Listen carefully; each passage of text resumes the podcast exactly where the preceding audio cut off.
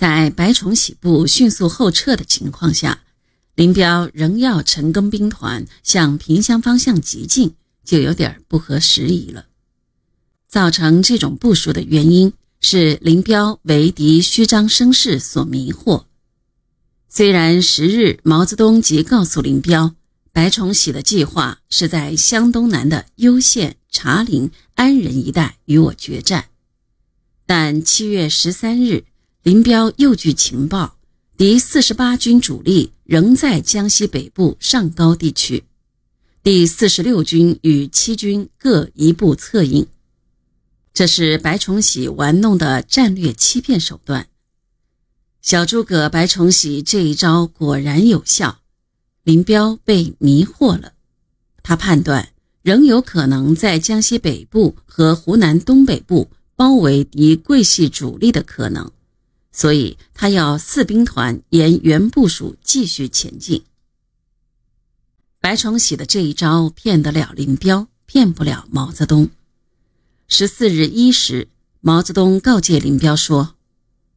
目前，白匪虽然仍图在上高、宜丰、分宜作战，但是一经发现陈赓部出分宜及第十二兵团出刘里后，必定迅速后撤无疑。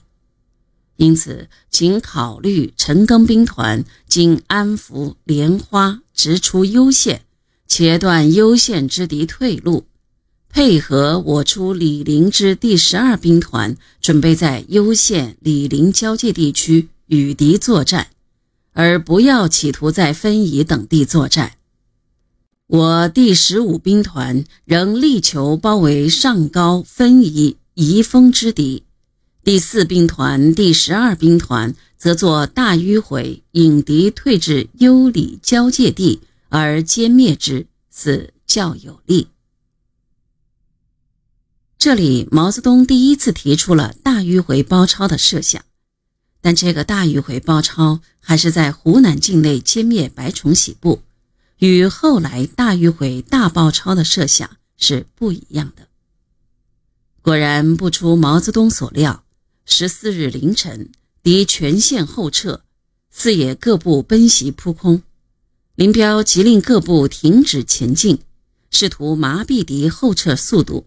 以利第十二兵团和第四兵团迂回敌侧后，求得在浏阳、醴陵地区合围白部主力。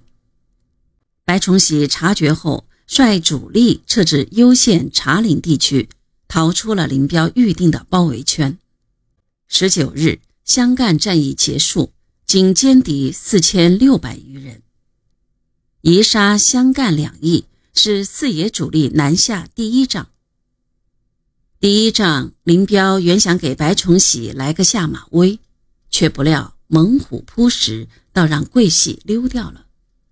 白崇禧的狡诈奸猾让林彪吃了一惊，桂系的灵活避战政策也让四野多次扑空。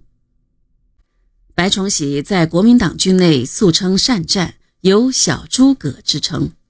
他喜欢以攻为守，布设疑阵，惯于山地作战。白崇禧是中国境内最狡猾的军阀。毛泽东这样评价：毛泽东是惜才的，他曾说，白崇禧如果能站到中共方面来，想带兵就让他带五十万兵。但现在不是争取白崇禧的时候，而是如何在利与智的较量中歼灭蒋介石在大陆上的最强大的集团。